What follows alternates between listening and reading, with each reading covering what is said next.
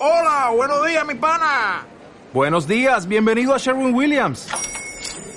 ¡Ey! ¿Qué onda, compadre?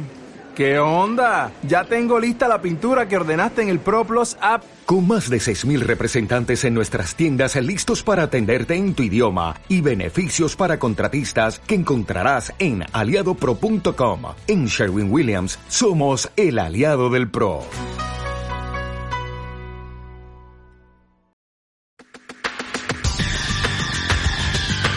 El análisis del día con visión global.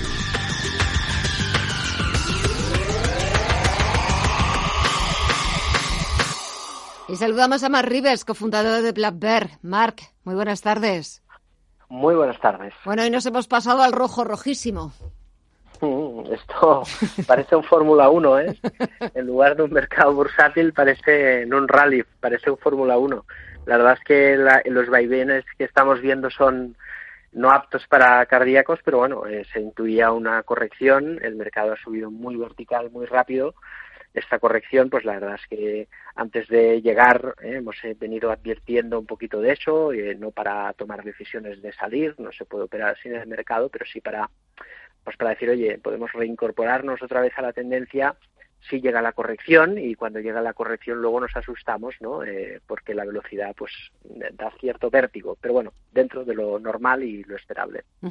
Eh, lo esperable también era lo que dijo ayer Jerome Powell después de esa reunión de dos días de la FED. Sí, eh, al final tampoco dice nada nuevo, ¿no? quizás frenar un poco el frenesí de los mercados no creo que haya tenido que ver con lo de Powell. Eh, la bolsa venía recuperándose en V. Eh, los mercados siempre después de un crack rebotan, siempre. Es el conocido eh, Dead Cat Bounce o el rebote del gato muerto en nuestro idioma.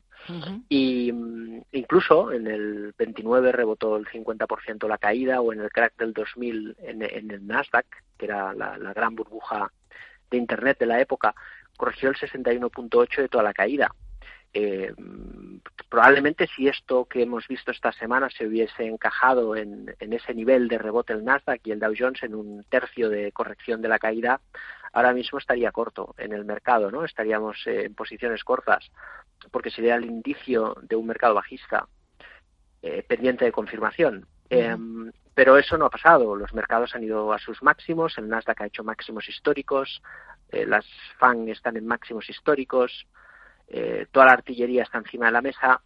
Eso es más eh, cercano a una corrección de un mercado que se recupera, de un mercado que demuestra que ni un crash ha asustado eh, el comprador, que es algo que puede generar más autoconvencimiento incluso a largo plazo en el mercado, aquello de que la bolsa nunca cae, a veces es peligroso, y llevamos dos años lateral, ¿no? Con lo cual no hay burbuja a corregir, y pienso que esta corrección es para comprarla. Hay que esperar a que termine y verlo, ¿no? Porque las cosas siempre pueden empeorar.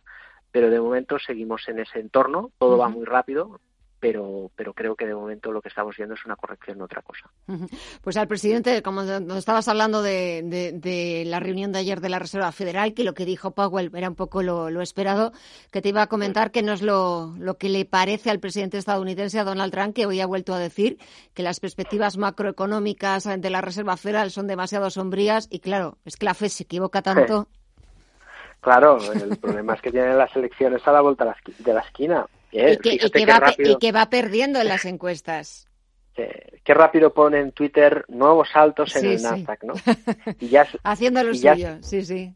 y ya es lamentable ¿eh? que, pretenda ganar las elecciones con una burbuja bursátil. Es la moraleja un poco. A veces cuando intentamos sacar razones de, de estos comentarios, piensas qué valor, qué valor puede aportar un político a la sociedad cuando su mayor virtud es que la bolsa esté en sus nuevos máximos históricos, ¿no?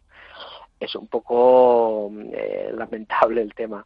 Pero bueno, em, dicho esto, eh, sí que es cierto que es bueno que la Fed ponga un poco el freno, eh, que ponga un poco el freno porque la pandemia no se ha solucionado. de hecho, sigue creciendo en el mundo. Y es cierto que podemos ser optimistas, como decíamos la semana pasada, en muchos puntos, pero el mercado por norma general, después de un crash se puede recuperar en 12, 24 meses, ¿no? No es normal que en tres meses se haya, o menos, eh, los, mercados americanos estén en sus máximos, ¿no? Con lo cual, vamos a pensar que el mercado está corrigiendo los excesos, que, es normal, que tiene que estar en un proceso lateral, que hay mucha gente que tenía prisa hace una semana para entrar, ahora podrá reengancharse al mercado, que es cuando hay que hacerlo, cuando el mercado corrige esa euforia. Em, no todavía, porque todo puede pasar, pero en principio vamos a pensar que es una corrección, como te decía, y que el mercado se recuperará lentamente con esos bandazos que da y, habrá que aprovecharlos. Y si aprovechamos ahora el momento, ¿qué valor o qué sectores habría que entrar, habría que estar pendientes? Probablemente en las próximas semanas, cuando evaluemos realmente que precisamente lo que estamos viviendo ahora es una corrección, tendremos muchas cosas. ¿eh?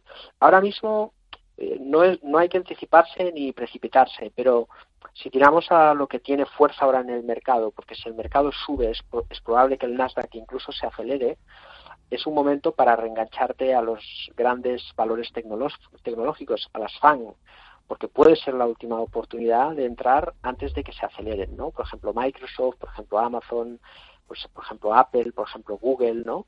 Em, yo creo que pueden ser alternativas ahora porque esta corrección las deja en un buen lugar con una zona de soporte importante y luego tendremos tiempo de buscar otras oportunidades que han caído más.